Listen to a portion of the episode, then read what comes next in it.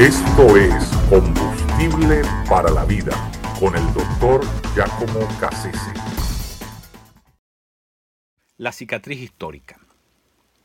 El proyecto Manhattan, que logró aglutinar una gran cantidad de científicos muy importantes con Roberto Oppenheimer a la cabeza, eh, logró finalmente manufacturar dos bombas atómicas. Eh, eso sucedió en una base militar de los Álamos, en Arizona, eh, donde estos científicos estaban recluidos hasta finalmente dar con ese hallazgo. Los Estados Unidos estaban en necesidad de tener un arma de esa expansión, de, digamos, de que pudiera tener el alcance de destrucción masiva como una bomba atómica, porque eh, era una forma de, guardarse las espaldas por si acaso el tablero mm, eh, eh, del ajedrez militar de aquel momento se viraba en contra de ellos, poder reflotar la situación, darle un giro en, la balanza a favor de los Estados Unidos. Y finalmente eso fue lo que pasó con estas dos bombas. la primera fue detonada el 6 de agosto de 1945 en la ciudad de Hiroshima. se llamó eh, el, el Little Boy, el niño pequeño.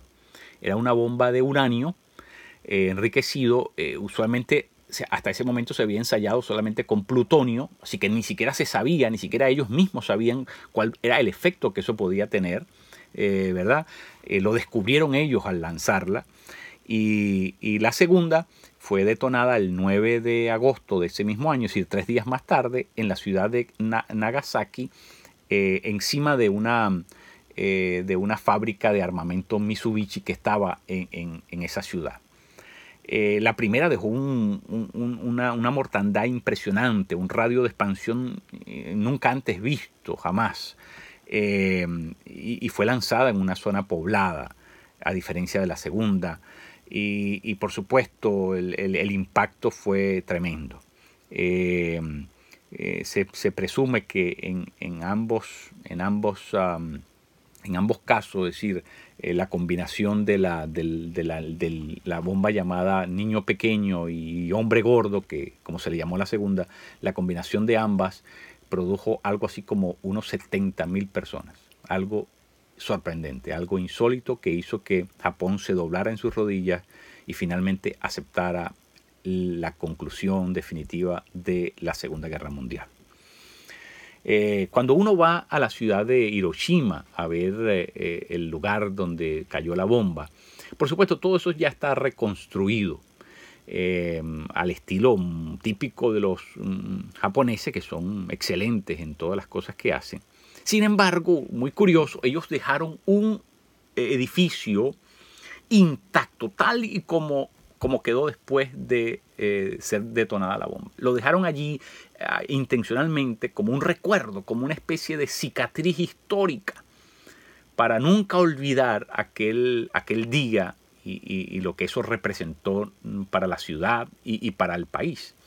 Eh, así que de alguna manera, cuando uno va a ese sitio y, mira ese edificio, bueno, de, eh, no, no, concuerda con el resto de, las fachadas de, lo moderno que es el, eh, Japón y, con los avances, los adelantos tecnológicos que la caracterizan. No, descuerda completamente, eh, no, no, encaja con la realidad. Y, pero, pero está allí, como dije, como un, como un perdón, como, un, como una cicatriz histórica para no olvidar aquel, aquel evento. Muchas veces Dios eh, permite eh, que en nuestras vidas, eh, ¿verdad? Pasemos por ciertas, ciertas situaciones que nos dejan una cicatriz.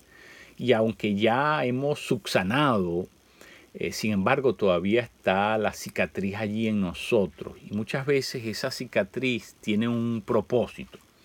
Y es el de no permitirnos olvidar el dolor por el cual hemos pasado porque cada vez que nosotros recordamos ese dolor, recordamos también de dónde nos sacó Dios, de dónde eh, nos trajo, de dónde nos levantó, eh, cuál era la, proporción, la magnitud eh, de donde estábamos sumergidos y de lo que Él hizo por nosotros. Así que esas cicatrices son, son una fuente eh, tremenda de conocimiento, de información, porque remueven en lo más profundo de nosotros una experiencia eh, ya, ya de alguna manera eh, dejada atrás, pero que es importante que la, la recordemos por la enseñanza que eso tiene para nosotros.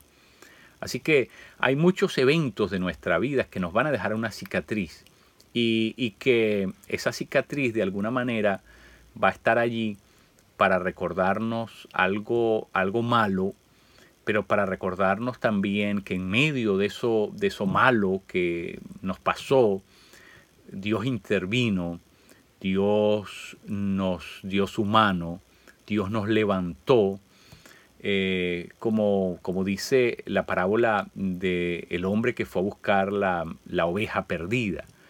La, la levantó eh, en medio de aquella terrible tragedia en la que se encontraba esa oveja. Así que nuestros, nuestras memorias recuerdan cicatrices del pasado, pero en medio de, esas, de ese recuerdo tenemos que eh, recordar junto con ellos que Dios fue fiel con nosotros, que Él estuvo con nosotros y que no se hizo de la vista gorda cuando nosotros estábamos en, en esa situación difícil, oscura, tenebrosa, Dios fue fiel con nosotros.